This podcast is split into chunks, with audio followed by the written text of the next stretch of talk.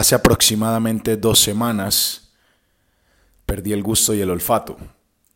Los seres humanos funcionamos con cinco sentidos y yo perdí dos de mis cinco sentidos. Al principio, cuando me di cuenta de que la comida no me sabía y de que ninguna fragancia cobraba sentido en mi nariz, mi cerebro quiso entrar en pánico, mi cerebro quiso entrar en un drama y automáticamente lo pude observar, paré esa escena y empecé a conversar conmigo mismo y me dije que pues si era lo que estaba pasando, pues si tenía esa realidad enfrente, tenía que aceptarla y lo primero que hice fue aceptarla, acepté lo que estaba pasando en ese preciso momento en mi vida. Pensaba después que si me quedaba sin esos dos sentidos mucho tiempo que iba a pasar y nuevamente era mi mente egoica tratando de sacarme del presente para no aceptar la situación que había.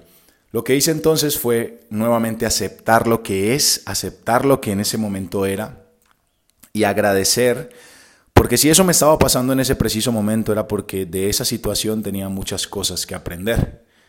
Y lo primero es a valorar y agradecer lo que tenemos. Todos los días nos levantamos, podemos ver, podemos oír, podemos palpar, podemos oler, porque pues ya tengo el olfato, ahora les termino de contar el desenlace, y podemos saborear.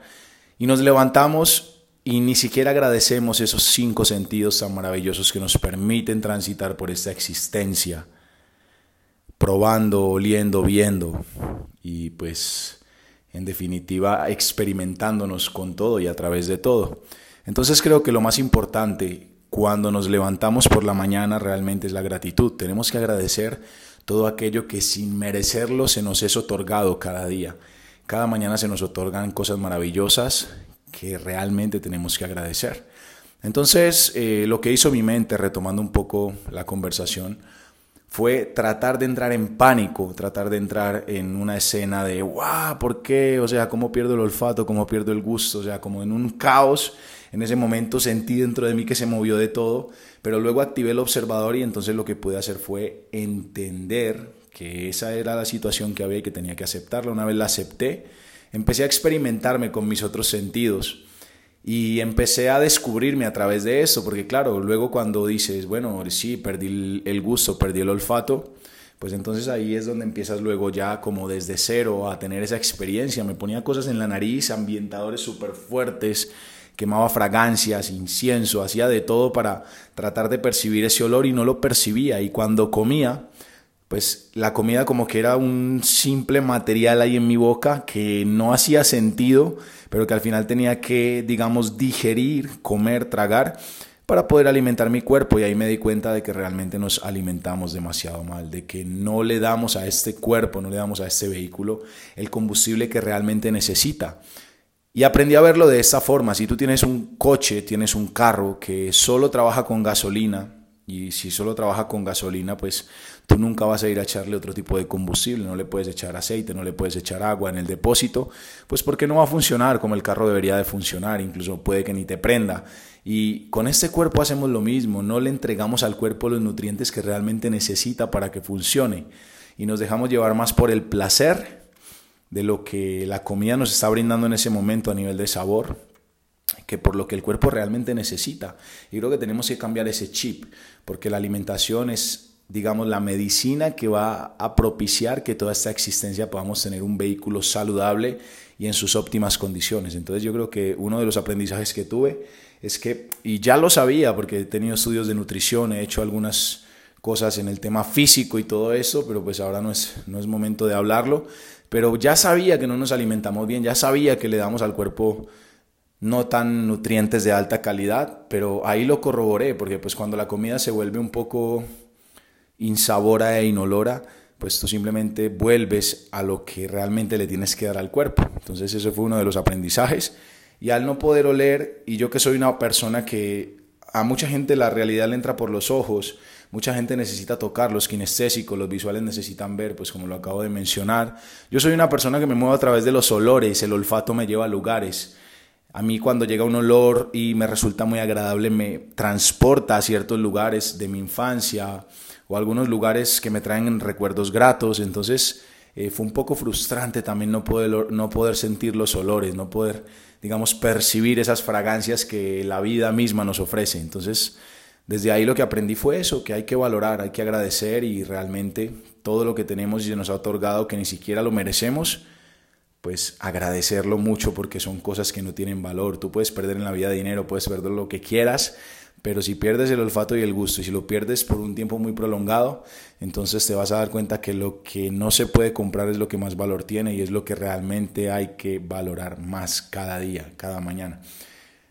Y bueno, luego de más o menos un día y medio, dos días de haberme quedado sin gusto y sin olfato, pues empecé a recordar nuevamente eh, a través de choque de aromas, por ejemplo, luego eh, probando cosas que saben muy fuerte y que no me sabían, a través de este tipo de técnicas y de agradecer por eso que se había ido, pero que ya había regresado como si ya hubiese regresado.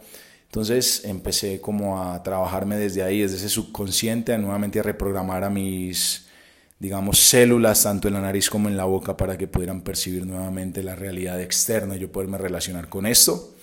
Y a los dos días aproximadamente ya me volvió todo al 100%. Y bueno, eh, la pregunta que surge ahora es si tuve COVID-19 o no lo tuve.